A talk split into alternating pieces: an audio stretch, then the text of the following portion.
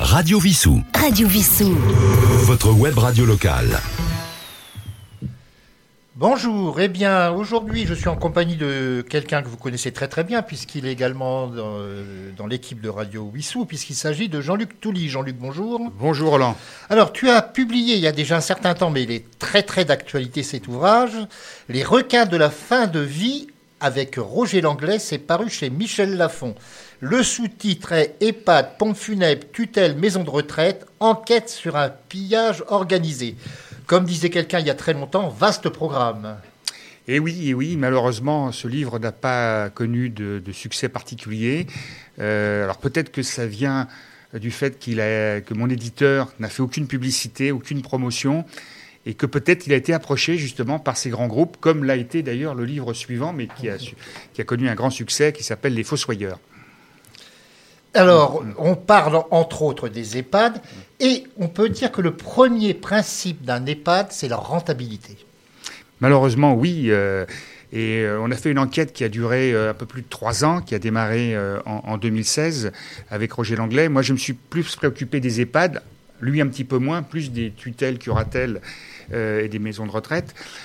Donc, j'ai ma mère, moi, qui est rentrée dans un EHPAD.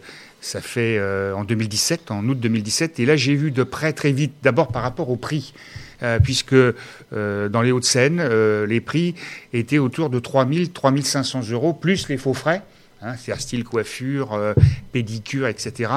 Donc très vite, on, est, on, on avoisine les 3 500, 4 000 euros. Tout le monde n'a pas une retraite de ce montant-là. Exactement, et c'était c'était son cas. Euh, et c'était un EHPAD, euh, on va dire, associatif, c'est-à-dire euh, qui dépendait des, ré- des, des régimes de retraite complémentaires que vous connaissez tous, la GIR, Carco, etc.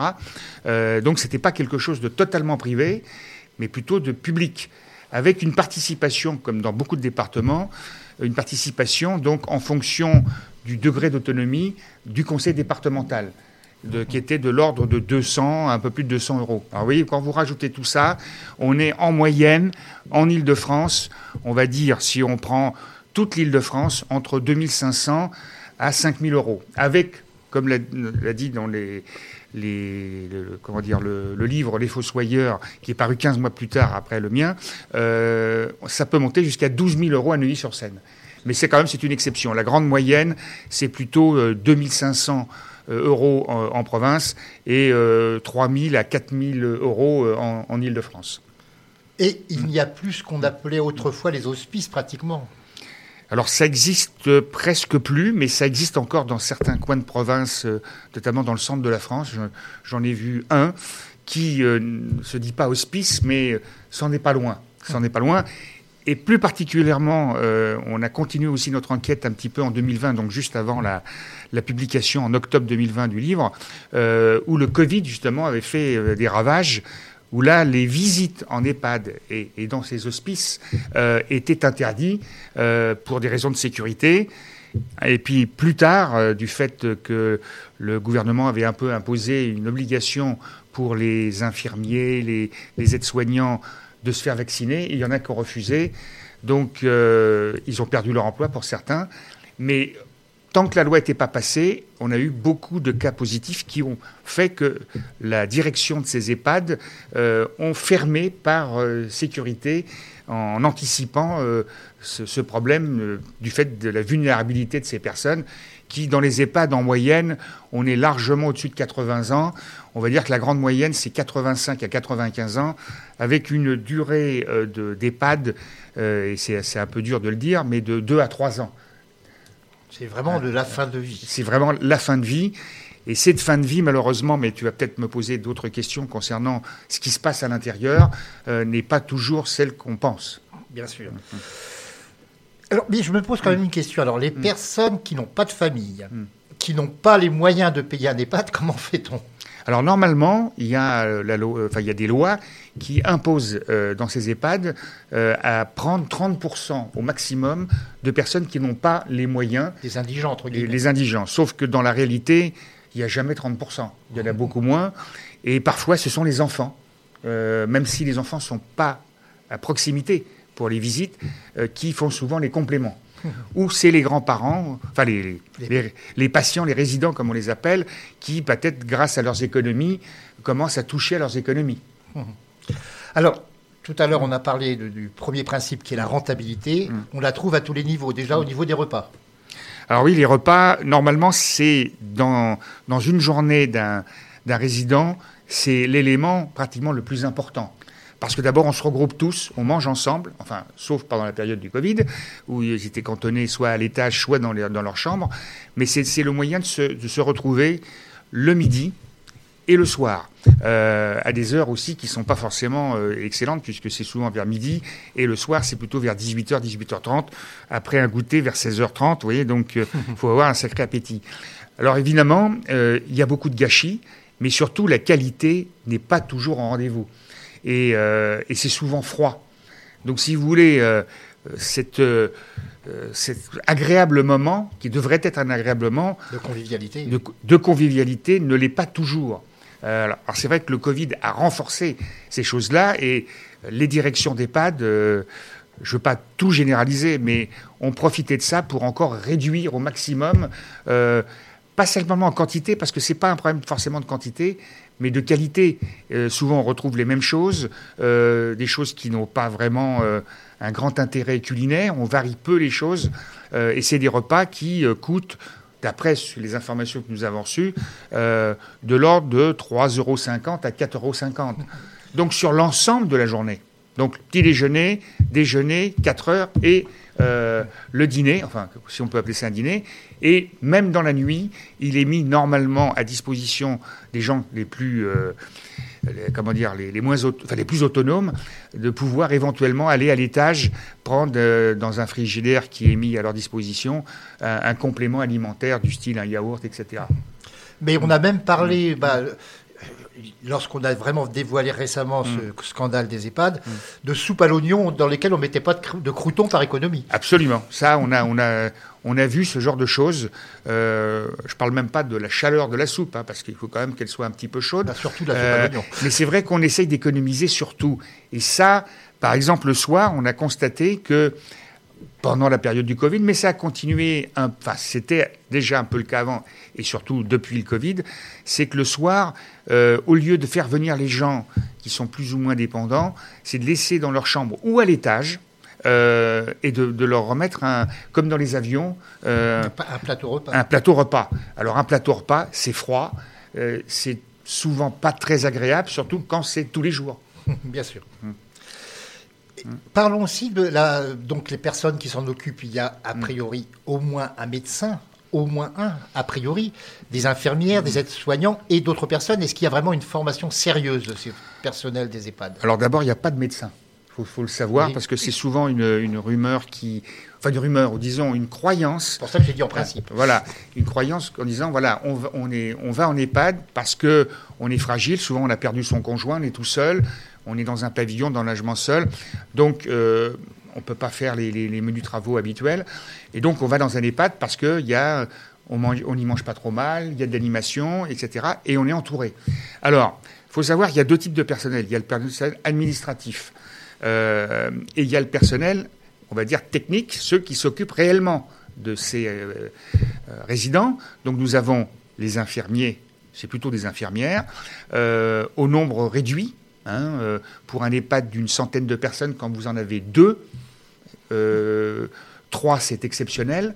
Et il faut qu'elles prennent des vacances. Elles peuvent tomber malades. Vous voyez Donc souvent, il y a des problèmes de vacataires à ce moment-là, euh, intérimaires. et puis, vous avez les aides-soignants. Les aides-soignants, on a remarqué, particulièrement en Ile-de-France, mais un peu partout, que c'est du personnel féminin d'abord, souvent d'Afrique subsaharienne, qui ont besoin de travailler, font des heures absolument invraisemblables, des fois 10-12 heures, enfin c'est pas des fois, c'est quasiment tous les jours, euh, avec le problème des aussi, eux, ils peuvent tomber malades, ils peuvent être euh, euh, en, congé, et avec un repos dans la journée, parce qu'ils sont présents de 8 heures à 20 heures, en moyenne, de 2 heures, mais en pleine journée. Donc elles ne peuvent pas rentrer chez eux, donc elles restent assises, en tout cas voilà, dans l'établissement. Donc on ne peut pas dire que c'est un repos absolument formidable.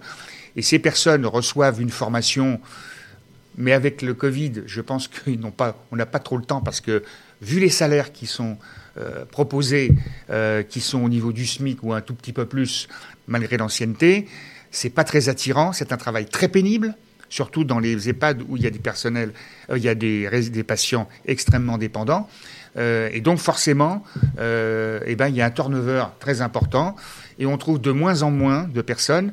Donc c'est vrai qu'avant le Covid, on pouvait les remplacer, mais les directions ne, ne, se pressaient pas pour les remplacer. Et puis, euh, depuis le Covid, bah, maintenant, on a du mal à en trouver. Hein. Euh, ça s'explique par les conditions de travail et la rémunération qui est quand même extrêmement insuffisante vu la responsabilité euh, bah, nous tous lorsqu'on aura, on sera concerné et on est tous concernés un jour ou l'autre.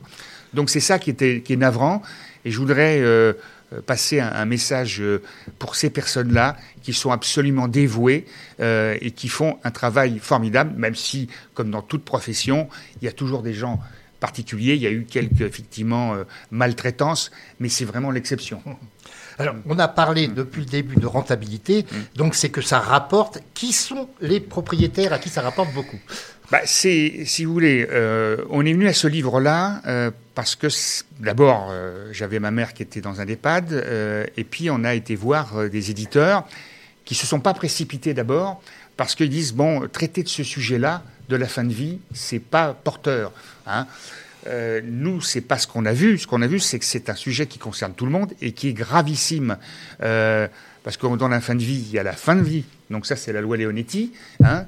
Euh, mais ça peut être aussi euh, euh, les tutelles, les curatelles.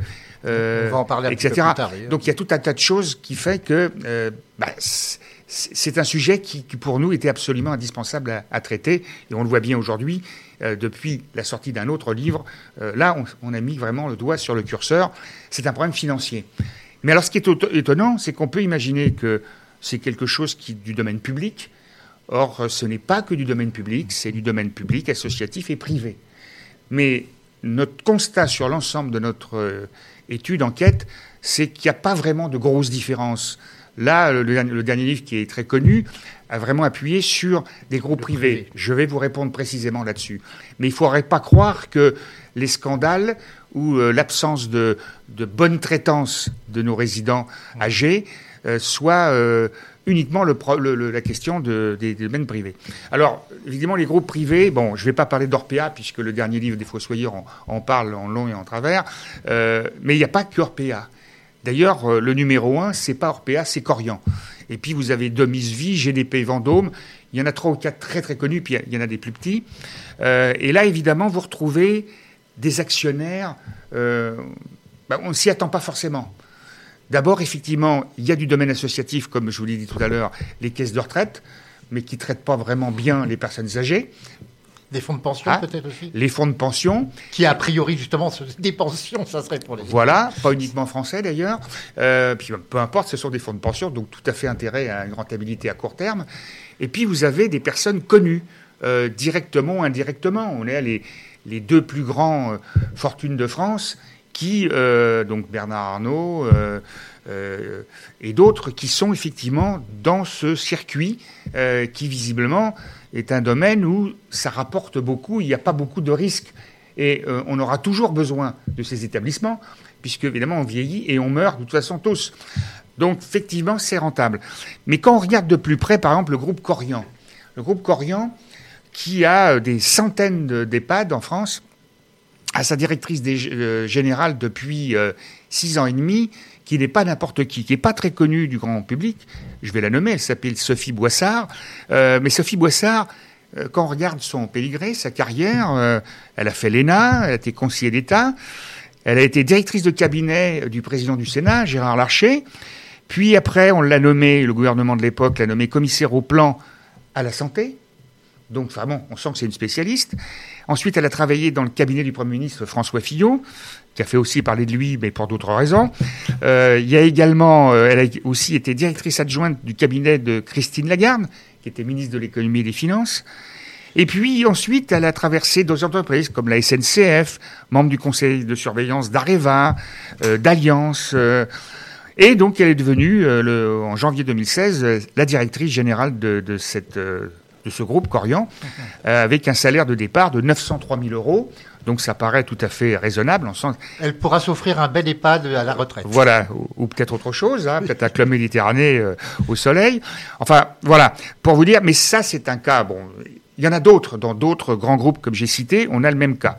Euh, dans le cadre, par exemple, de Domus Vie, qui est le numéro 3, on a un président qui s'appelle Yves Journel, qui euh, a fait l'objet dans la presse, mais pas que dans la presse, d'enquêtes judiciaires, notamment sur des problèmes à Clichy-la-Garenne, à Marseille.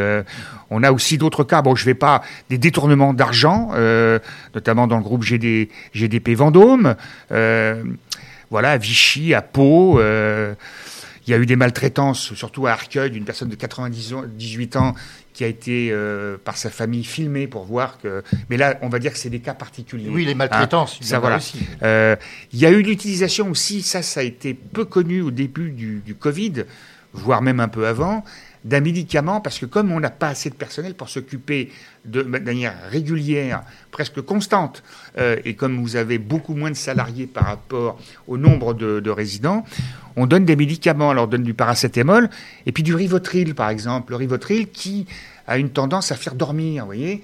Et donc c'est vrai que euh, nous avons constaté beaucoup de gens, notamment dans le Covid, mais c'était vrai hein, déjà mmh. avant, euh, comme il n'y avait pas assez d'infirmières, ça c'est évident, et d'aides-soignants, eh ben, les personnes, si vous voulez, après le déjeuner de, qui à 13 heures, eh ben, on, indique qu'on les ramène dans leur chambre pour qu'ils fassent la sieste. Hein et puis éventuellement, on va les chercher pour les, les plus performants au moment du goûter, vous voyez, à 16h30. Euh, et puis après, il y a une petite animation, parce que l'animation en dehors de la restauration, c'est important. Mais c'est pareil, c'est un métier, l'animation. Et l'animation, c'est pas une fois dans la journée, c'est plusieurs fois dans la journée. Et là aussi, euh, ben, souvent, par exemple, c'était l'hôtesse d'accueil qui le faisait, qui, qui cumulait hôtesse d'accueil, animation. Enfin, on a vu genre de choses. Qualification. Donc aucune qualification. Et d'autre part, pas le temps de le faire. Euh, parfois même, d'ailleurs, l'hôtesse d'accueil, lorsque les personnes avaient des visites euh, qui étaient dépendantes, allait chercher en fauteuil roulant les personnes à l'étage. Vous voyez? Donc, euh, une seule personne faisait trois fonctions. sans parler de la comptabilité. Bah, donc tout ça, et évidemment, ça, ça, a une conséquence, c'est qu'on ne s'occupe pas bien. Et comme les médecins, alors je ne vous ai pas totalement répondu tout à l'heure, il n'y a pas de médecin, mais si, il y en a un, mais qui n'a pas le droit d'intervenir, sauf en cas d'extrême nécessité, c'est-à-dire à, l'article de la mort, euh, c'est ce qu'on appelle le médecin coordinateur. C'est-à-dire que lui, il reçoit les personnes qui euh, veulent venir en EHPAD pour les évaluer. Mais pour les évaluer au niveau de leur degré d'autonomie. Parce que ça va être fonction, ce degré d'autonomie, plus vous êtes dépendant, par exemple, donc moins autonome, plus vous avez payé cher. Vous voyez? Donc là aussi, c'est une sorte d'injustice euh, de dire, eh ben, on va faire supporter à ceux qui sont le plus, et c'est pas une question d'âge forcément, hein, le plus dépendant, eh ben, euh, vous allez voir euh, des prix qui augmentent de 200, 300, 500 euros. Et là aussi, dans l'étude qu'on a fait, l'enquête qu'on a menée sur les, EHPAD, il y a différents types d'EHPAD. Il y a l'EHPAD qui soit public ou privé, les EHPAD qui n'acceptent pas, par exemple, quand je dis n'accepte pas, c'est peut-être un grand mot, mais qui euh, hésite à, retenir des personnes en fauteuil roulant. On va prendre plutôt des gens, soit qui marchent avec une canne ou un déambulateur. voyez donc, ces évidemment, on a besoin de moins de personnel qualifié et ça coûte moins cher. Donc, on a des EHPAD des fois de luxe dans les Hauts-de-Seine. J'en connais un particulièrement à Sceaux, qui euh, est vraiment, c'est le grand luxe à côté du parc et à côté du centre-ville, à 2700 euros en moyenne. Alors que dans un autre qui passe trouve à 2-3 km, on est environ 6 à 800 euros plus cher. Parce que vous avez, euh, au lieu de 20% de gens dépendants, vous en avez 80%. Donc là aussi, il y a une injustice euh, dont les, gouvernements, jusqu'à maintenant, en dehors du problème de financement qui n'a pas été réglé du tout, euh, ne fait pas de différence là-dessus. Alors, concernant justement la santé, ce qui est important, je me souviens d'un reportage se passant dans des services d'urgence où les médecins se plaignaient que les EHPAD encombraient les services d'urgence pour se débarrasser des gens dont ils n'avaient pas le temps de, soigner alors qu'ils ne, ne relevaient pas réellement des urgences. Absolument, absolument. D'abord, il y a une chose qu'on demande lorsque le médecin coordinateur reçoit la famille avec le résident en disant euh, voilà, je suis à tel, tel niveau d'autonomie ou de dépendance. Euh, on va lui demander, euh, c'est pas ses dernières volontés, mais est-ce que vous êtes pour ou contre quand, le, le, résident est en capacité, sinon c'est mhm. la famille. Est-ce que vous voulez un acharnement thérapeutique voyez? Alors derrière le mot acharnement thérapeutique, on imagine que bon, quelqu'un qui est vraiment en fin de vie et qui souffre, on va pas le. Oui, mais, c'est beaucoup plus large que ça. Donc, ça veut dire que lorsqu'on accepte ça, on fait confiance forcément mhm. au médecin coordinateur, qui lui ne suit pas véritablement le, résident, puisque lui c'est simplement un médecin administratif. Donc, comme vous l'avez dit, euh, les urgences sont encombrées, particulièrement avec le Covid, et que les personnes qui mouraient, et il y en a beaucoup qui sont morts, qui sont, qui sont morts dans les, les EHPAD du fait du Covid, parce qu'ils n'étaient pas vaccinés ou parce qu'ils ont été vaccinés mais trop tard, enfin bon, peu importe, et eh ben c'est vrai que euh, au moins sur le premier euh, confinement, c'est-à-dire de mars à, juin 2020, et eh ben effectivement, on n'envoyait pas les personnes euh, dans les urgences. Alors une question que beaucoup de gens doivent se poser, comment bien choisir un EHPAD pour ses parents, ses grands-parents ou autres alors, il y a à la fois des enquêtes, il y a un site de l'UFC Que Choisir qui est excellent là-dessus. Il y a aussi des associations. Hein, je conseille euh, vraiment aux, familles et aux résidents, s'ils sont en capacité, d'aller voir sur le site internet euh, les différentes associations pour qu'ils vous mettent un peu, avec le site de l'UFC, qui vous mettent un peu en garde sur euh, pas les bons et les mauvais, parce que c'est plus compliqué que ça. Et puis il y a aussi un établissement, enfin un, organisme qui existe à l'intérieur, qui est très peu connu et dont on n'a pas beaucoup parlé, ou voire pas du tout, qui est un peu, hum, je pense que ça va parler à vos auditeurs qui sont encore actifs. Il y a les comités d'entreprise, vous voyez. Euh, et ben là, il y a aussi un peu le comité d'entreprise, les représentants des, des résidents et des familles, qui s'appelle le Conseil de la vie sociale appelle en abrégé CVS. Moi, j'en ai fait partie euh, bah, pendant mhm. euh, les quatre ans et demi où ma mère résidait dans cette EHPAD. Euh, vous avez peu de pouvoir, mais vous en avez un. Mhm. C'est d'abord d'avoir les, meilleures informations. Ça, il faut se battre hein, pour les avoir parce que c'est l'opacité qui règne quand même, surtout au niveau de la direction administrative, voire des ARS que j'ai aussi souvent interrogé, pas simplement dans les pattes de ma mère, mais dans d'autres. Ils veulent pas trop vous parler et puis aussi euh, d'informer bah, les résidents et leurs familles. Parce qu'il y a beaucoup de familles qui ne peuvent pas venir, non pas parce qu'ils n'aiment pas leurs résidents, mais parce qu'ils habitent loin, parce qu'ils ne peuvent pas venir régulièrement. Et donc euh, là aussi, bah, il faut se battre pour avoir les mails de toutes les familles pour les informer. Et on ne vous les donne pas au départ. et donc euh, c'est un organisme qui est consultatif, mais qui en apprend beaucoup sur ce qui se passe réellement dans l'EHPAD que vous auriez choisi. Donc, lorsque vous avez choisi quelque chose qui vous paraît par Internet et par oui que c'est plutôt quelque chose qui est correct, interrogez les représentants euh, du, CVS. Euh, souvent, c'est affiché, et quand c'est pas affiché dans les locaux, bah, vous demandez à, connaître ces noms et leur téléphone pour euh, en savoir plus. Quoi. Voilà un petit peu ce que, ce que je peux vous dire sur les bons conseils.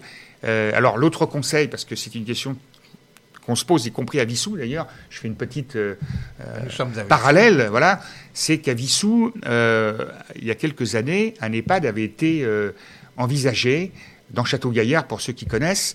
Aujourd'hui, il y a les terrains de tennis, il y a un accueil collectif des, mineurs, il y a un terrain de pétanque, mais il y avait effectivement un emplacement. Bon, ça c'est du temps de... Dans les années 2010, ça n'a pas été retenu, et l'EHPAD qui a été retenu, c'était un EHPAD qui était à Morangis. Mais on se pose la question depuis quelques années de se dire, est-ce qu'il ne faut pas une maison intergénérationnelle pour les, les personnes âgées, un peu dépendants, surtout qui ont perdu leur conjoint, qui sont tout seuls, mhm. qui ont euh, euh, une maison, un appartement ou euh, un pavillon, avec escalier ou pas, et un jardin éventuellement, pour entretenir tout seul. Alors, beaucoup de gens, vous voyez, lorsqu'on a voulu faire ça, on a interrogé, tout le monde trouve que c'est une bonne idée, mais personne ne veut y aller.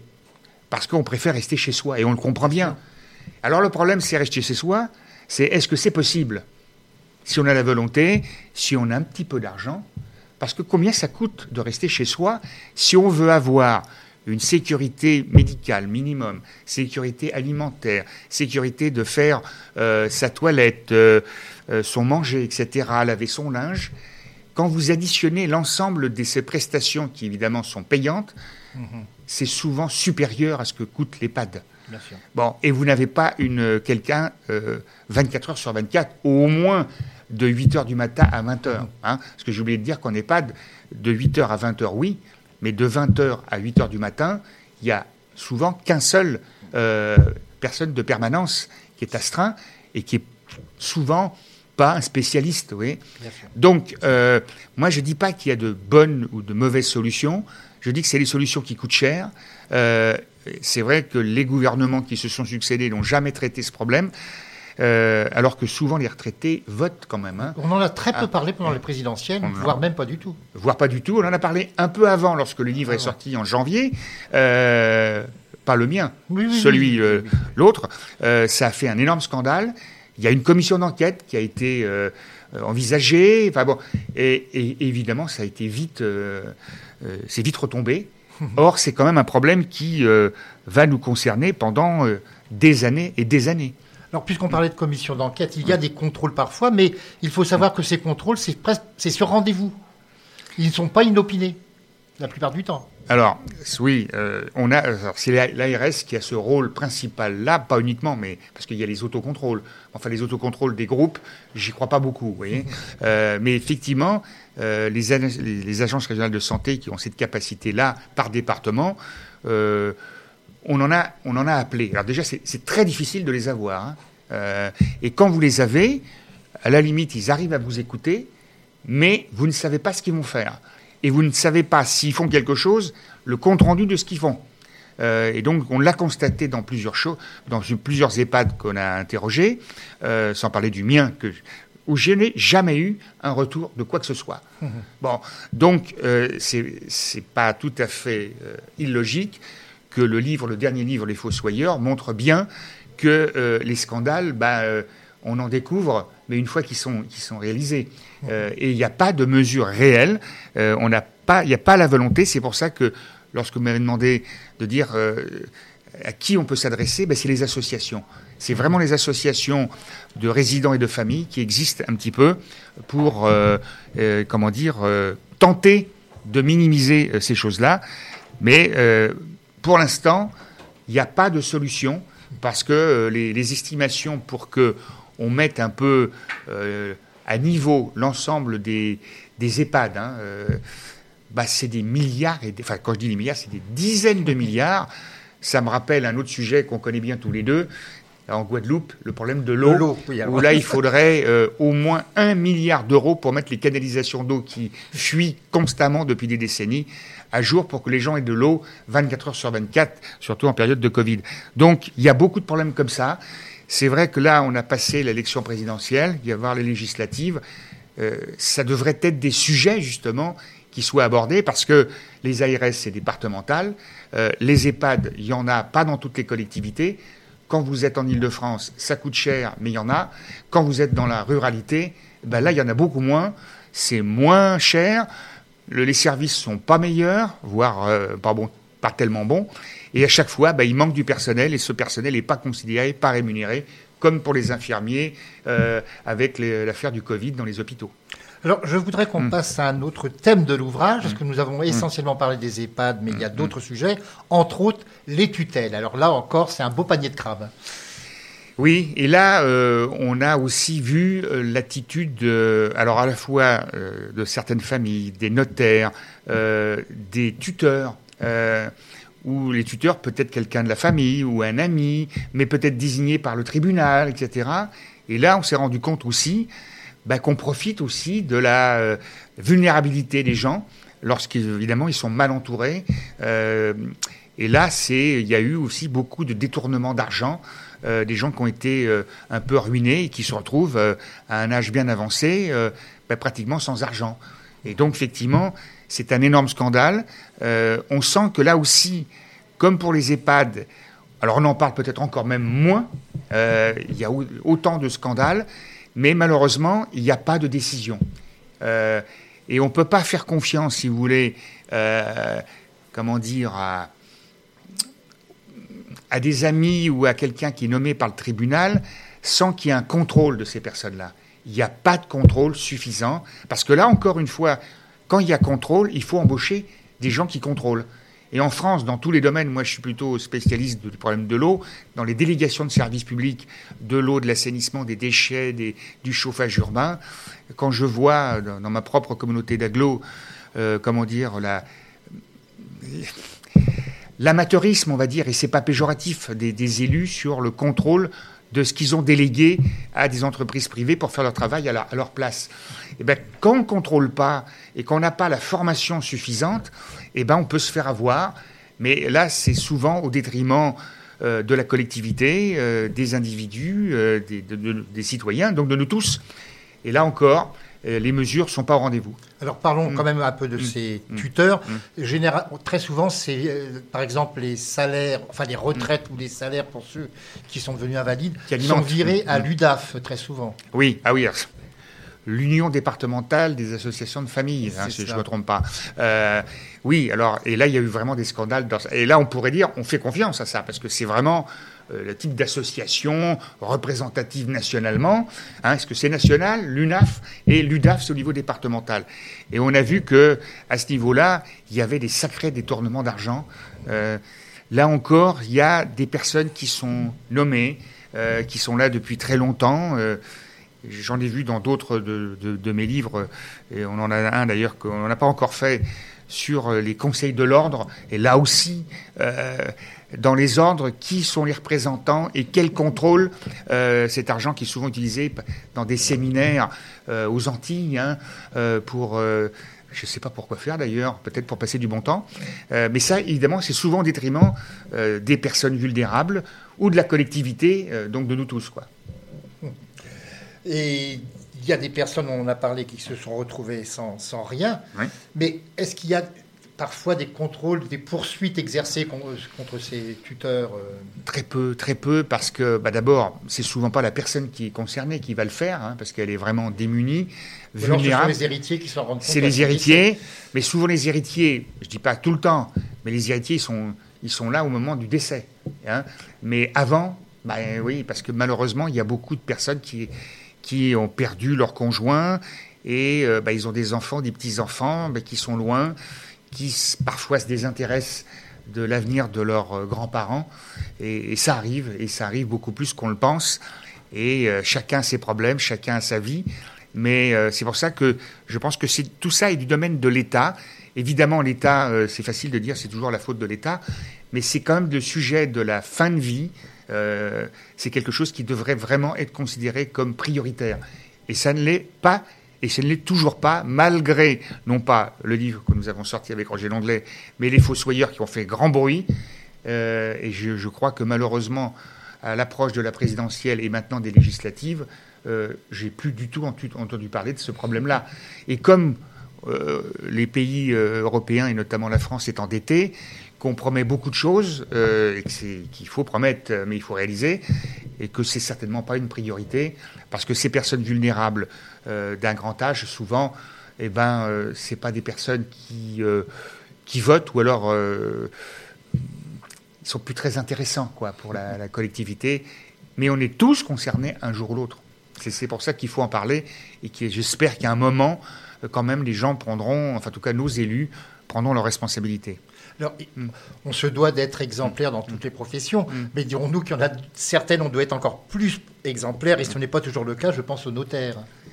Et eh oui, et eh oui, et pourtant j'ai une amie notaire euh, qui habite d'ailleurs à Vissou, euh, qui nous aide bien d'ailleurs, qui fait des permanences. Euh, et je lui ai parlé de ça, alors elle, le sait, mais dans toute profession, il y a, toujours, il y a toujours des brebis galeuses, il y a de l'argent facile, et donc, ben, s'il n'y a pas de contrôle, alors il y a aussi il y a un ordre, euh, le contrôle n'est pas, est pas bien fait. Euh, J'aurais plein d'exemples à vous donner, mais c'est des exemples qui concernent quand même des gens qui habitent Vissou ou Antony, donc je ne peux, pas, je peux pas les en donner, mais il y en a beaucoup qui se sont fait avoir euh, dans, dans, notre circonscription, on va dire. Alors, les revenons aux juges des tutelles. Mm.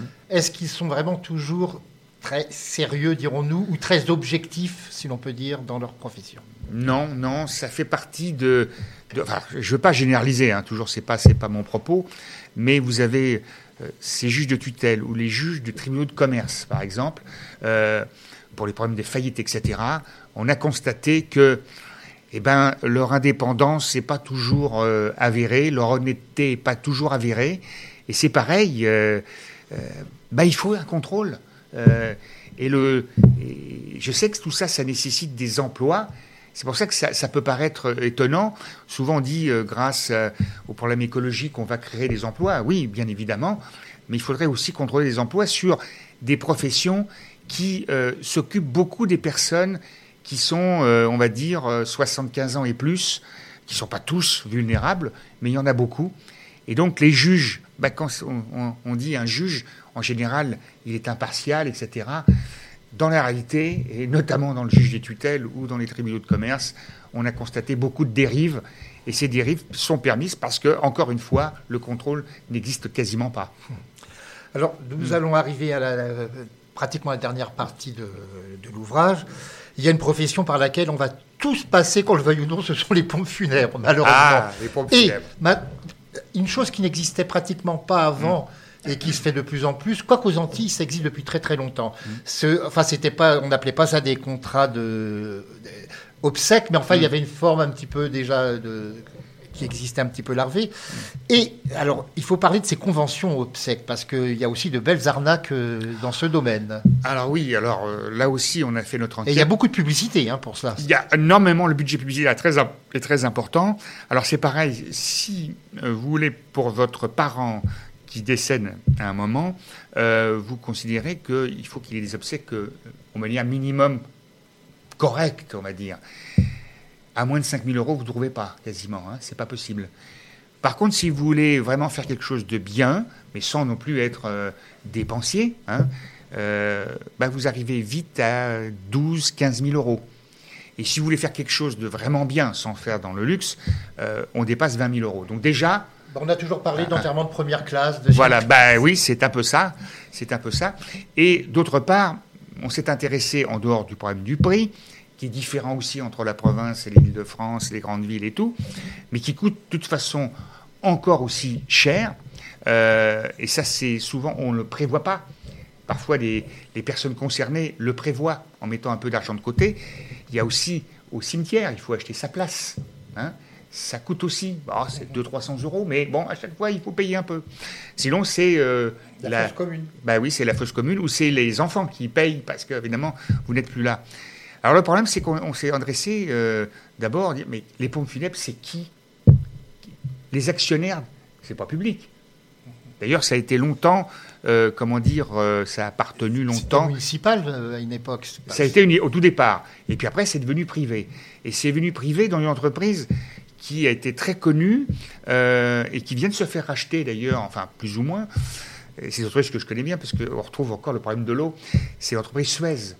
Suez était le principal actionnaire euh, dans les années 90-2000 de, des pompes funèbres. Bon, ça a été revendu, bon, mais c'est toujours privé. Mais c'est pas forcément ça, les actionnaires. On en a déjà parlé un petit peu avec les, groupes qui détiennent les EHPAD. C'est comment les collectivités qui ont une responsabilité là-dedans, comment ils interviennent.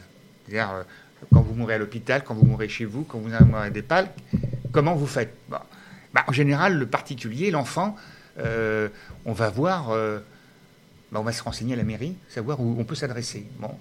Par exemple, à Antony, ma mère est décédée à Antony, mais c'est vrai ailleurs.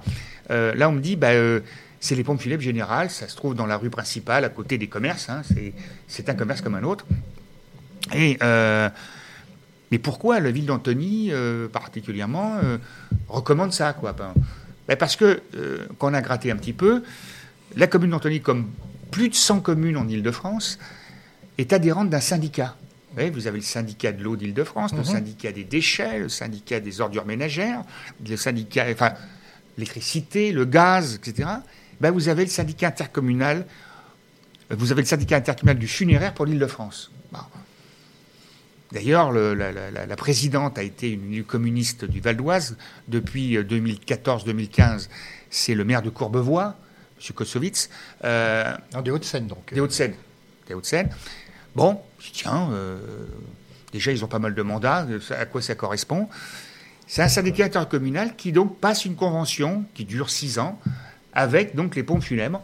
Et donc, euh, les communes adhérentes recommandent, évidemment, vous n'êtes pas obligé, hein, mais on recommande, alors quand vous êtes dans le malheur, vous n'allez pas non plus faire un- une comparaison euh, chez Carrefour, chez Leclerc, vous voyez, c'est bon.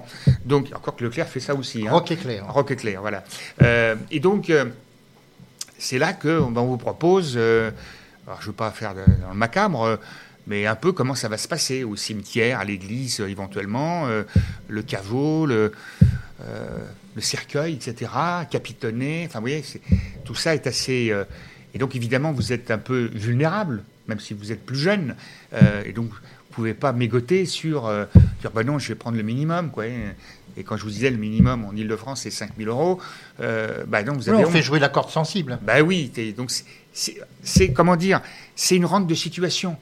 Hein, tous ces services publics absolument indispensables de la naissance à la mort, vous en avez besoin. Mais quand ces enfin ces, collectivités se regroupent et font euh, confiance à des entreprises privées, bah, il faut encore faut-il les contrôler. Parce que si on les contrôlait, peut-être qu'on aurait des prix quand même plus en rapport avec la, ça aurait de fonction aussi peut-être des revenus de ces personnes. Vous voyez, euh, euh, on ne tient pas compte des revenus de la personne, que vous soyez riche ou pauvre, c'est les mêmes prix. Donc tout ça est quand même assez navrant. Donc on s'est vu que ce syndicat, ce- ça s'appelle en abrégé SIFUREP, a été créé, c'est le premier syndicat, euh, enfin c'est l'un des trois premiers syndicats en France, en Ile et ça c'est en Ile-de-France. Ça a été créé en 1905 par euh, ce qu'on appelle les, les maires socialistes de l'époque qui voulaient rendre publiques toutes ces choses-là. Bien évidemment, très vite, la délégation de services publics au privé a pris le dessus. Et donc, encore une fois, il y a des actionnaires, il y a des gens intéressés à la mort. Et c'est pas, vous voyez, euh, il, y a des concurrents, hein, il, y a quelques groupes aussi, comme pour les EHPAD, mais tout le monde s'entend bien, tout le monde se partage le gâteau. Et c'est ça qui est quand même moralement absolument scandaleux. Euh, ça devrait être du domaine de l'État. Euh, bon, maintenant, c'est une question qui devrait faire l'objet d'un- d'une discussion à l'Assemblée nationale et au Sénat, euh, voire par rapport à ce qui se passe aujourd'hui, d'une commission d'enquête pour y voir clair, parce que que vous mourrez à Paris, en Ile-de-France, en province, etc., c'est pratiquement autant de situations, autant de prix, euh, et on ne tient absolument pas compte des ressources de Et la famille. contrairement à ce qu'on pense, l'incinération, c'est pas tellement plus économique. Et non, et non. Je, ne pas, n'ai pas de choix euh, personnel, je, je comprends, mais on, a fait le- le- on a fait les deux. Euh, oui, c'est, vous inquiétez pas, ça coûte à peu près le même prix. Euh, donc, quel que soit votre mode de. Enfin, que le choix du, du mode de- d'enterrement, on arrive toujours à des, aux obsèques au même prix, malheureusement. C'est un commerce. Bien, bon, bah, euh, Jean-Luc Touly, je rappelle le titre de cet ouvrage fait avec Roger Langlais, Les requins de la fin de vie, c'est chez Michel Lafon. Et pour clore cette émission, bah, je propose une pause musicale, enfin pas une pause, mais un final musical d'une chanson que tu que l'on trouvera qu'on va pouvoir rajouter à cette émission à la fin une chanson très peu connue de Pierre Perret qui s'appelle l'hôpital où il parle de la solitude elle est très très peu connue parce que c'est pas dans ses chansons amusantes mais c'est une chanson très réaliste sur la solitude des personnes âgées dans les maisons de retraite dans les EHPAD Très bon choix. Et Pierre Perret, d'ailleurs, même dans les chansons comiques, fait passer des messages Tout à fait. toujours très humanistes. donc les requins de, de la fin de vie Roger Langlais Jean-Luc Touly chez Michel Lafon et c'est un ouvrage alors j'ai toujours l'habitude lorsque je fais mon émission littéraire de donner le prix de l'ouvrage parce que ça c'est toujours une indication intéressante il est à deux- 18,95 euros Absolument. Merci. Et merci, Roland. merci Jean-Luc Radio Vissou. Téléchargez l'application sur votre mobile. Téléchargez l'application sur votre mobile.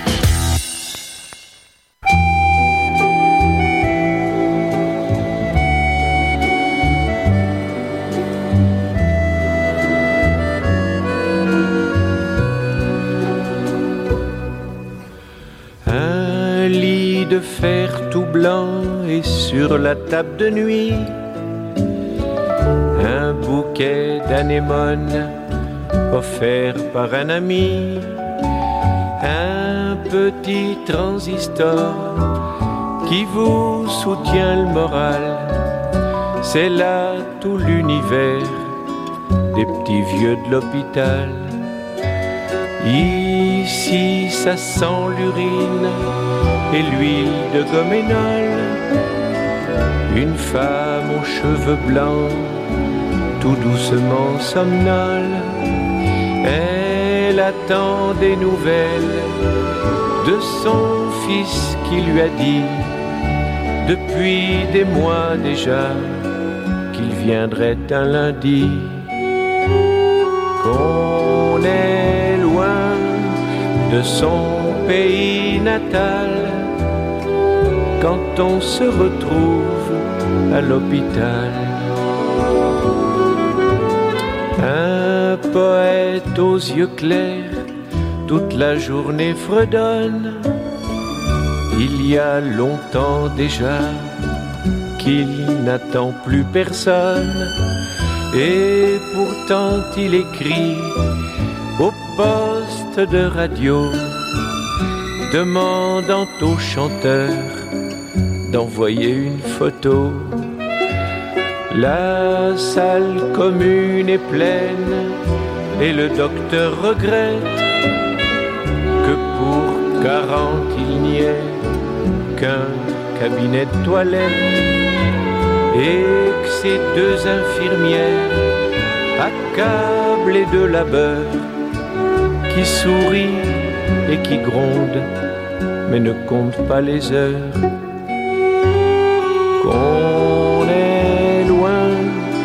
son pays natal quand on se retrouve à l'hôpital. Ils dévorent en cachette leur paquet de bonbons. C'est meilleur que l'endive et l'éternel jambon. Mais ces dimanches heureux, en famille, en gâteau, peut-on les remplacer par un triste loto? Quel est cet humoriste ou ce génial auteur qui affirmait que l'argent ne fait pas le bonheur? Certes, il n'effacerait pas l'atroce solitude, mais rendrait plus humain ce quotidien si rude. Car on est loin de son pays natal quand on se retrouve à l'hôpital.